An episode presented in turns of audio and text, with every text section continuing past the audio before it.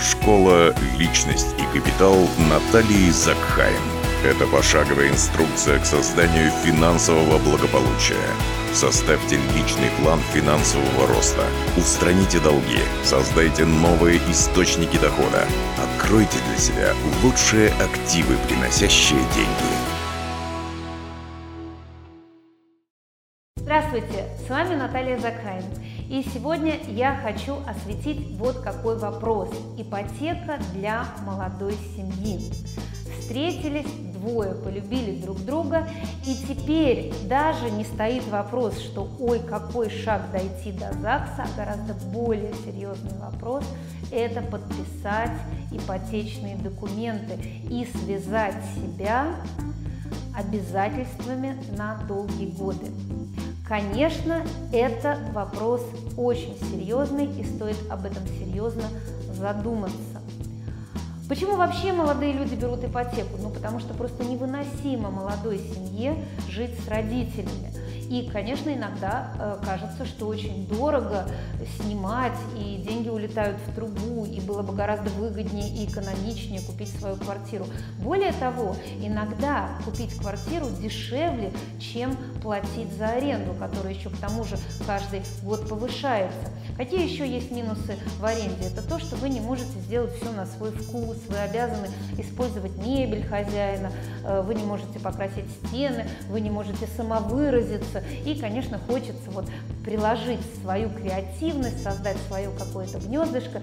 И в этот момент, конечно, возникает вопрос собственного жилья. А, найти деньги и купить э, жилье за наличные, за свои деньги молодой семье очень тяжело. И тут появляется ипотека. А, друзья мои, надо вот про что здесь сказать. Конечно, э, проблема разводов э, характерна не только для э, России, но и для любой страны в мире в современных условиях, когда молодые люди заводят семью, не всегда это заканчивается долгими-долгими счастливыми годами, и очень часто получается, что пара разводится – Ничего трагичного в этом нет, не надо видеть в этом трагизм, потому что каждый э, из этих э, молодых людей, он развивается как-то по-своему, меняется мировоззрение, и в конечном итоге люди расходятся и создают другие пары. К этому надо относиться житейски. И вот это как раз первый шаг к ипотеке. То есть вы должны относиться к этому по-житейски и понимать, здорово, если мы проживем всю жизнь вместе, но все-таки есть статистический риск э, того, что мы разойдемся и нам придется делить имущество. Очень часто я предлагаю, конечно же, обсудить брачный контракт. Причем он может быть не жесткий, не жестокий, а очень простой. Все, что было до брака мое, моим остается и после брака. Все, что э, было твое, твоим остается после брака. Все, что мы в браке приобретаем, тот, на кого мы и чьими деньгами мы это приобретаем, на него и записывается. В общем-то, такой симметричный, очень такой честный, очень простой, демократичный брачный контракт. А дальше, что бы я посоветовала?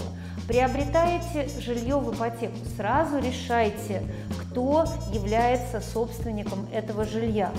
То есть на кого это жилье записывается, тому оно и остается после брака.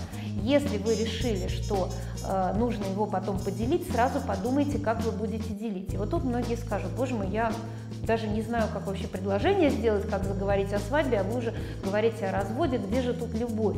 Я вам скажу так, любовь – это прежде всего доверие.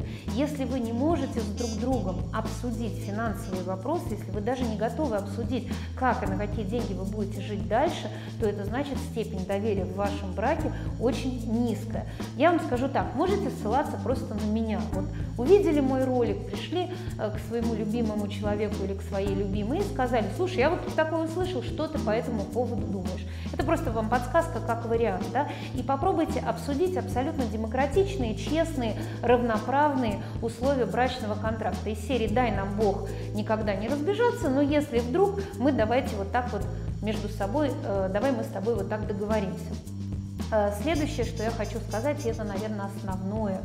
Я советую приобретать жилье а, не для собственного проживания. Самая красивая ситуация, когда вы приобретаете жилье на жену, потом на мужа, потом еще одну на жену, потом еще одну на мужа, вы скажете, а где же тогда жить?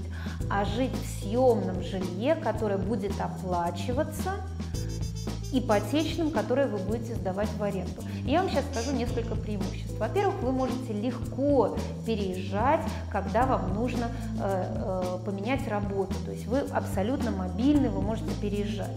Второе.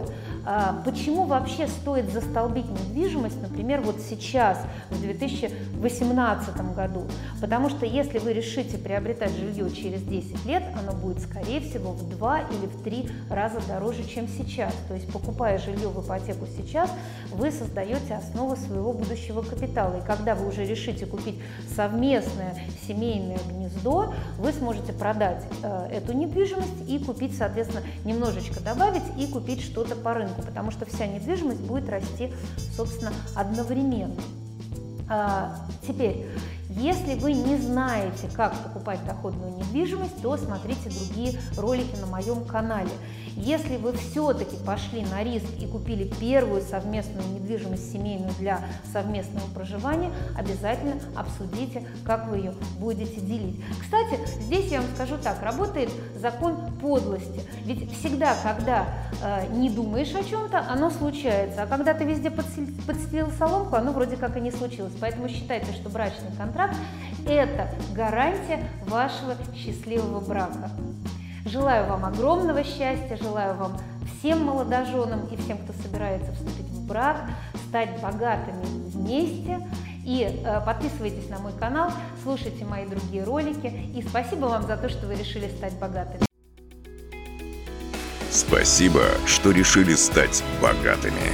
Подпишитесь на рассылку на сайте leakpro.ru и начните действовать.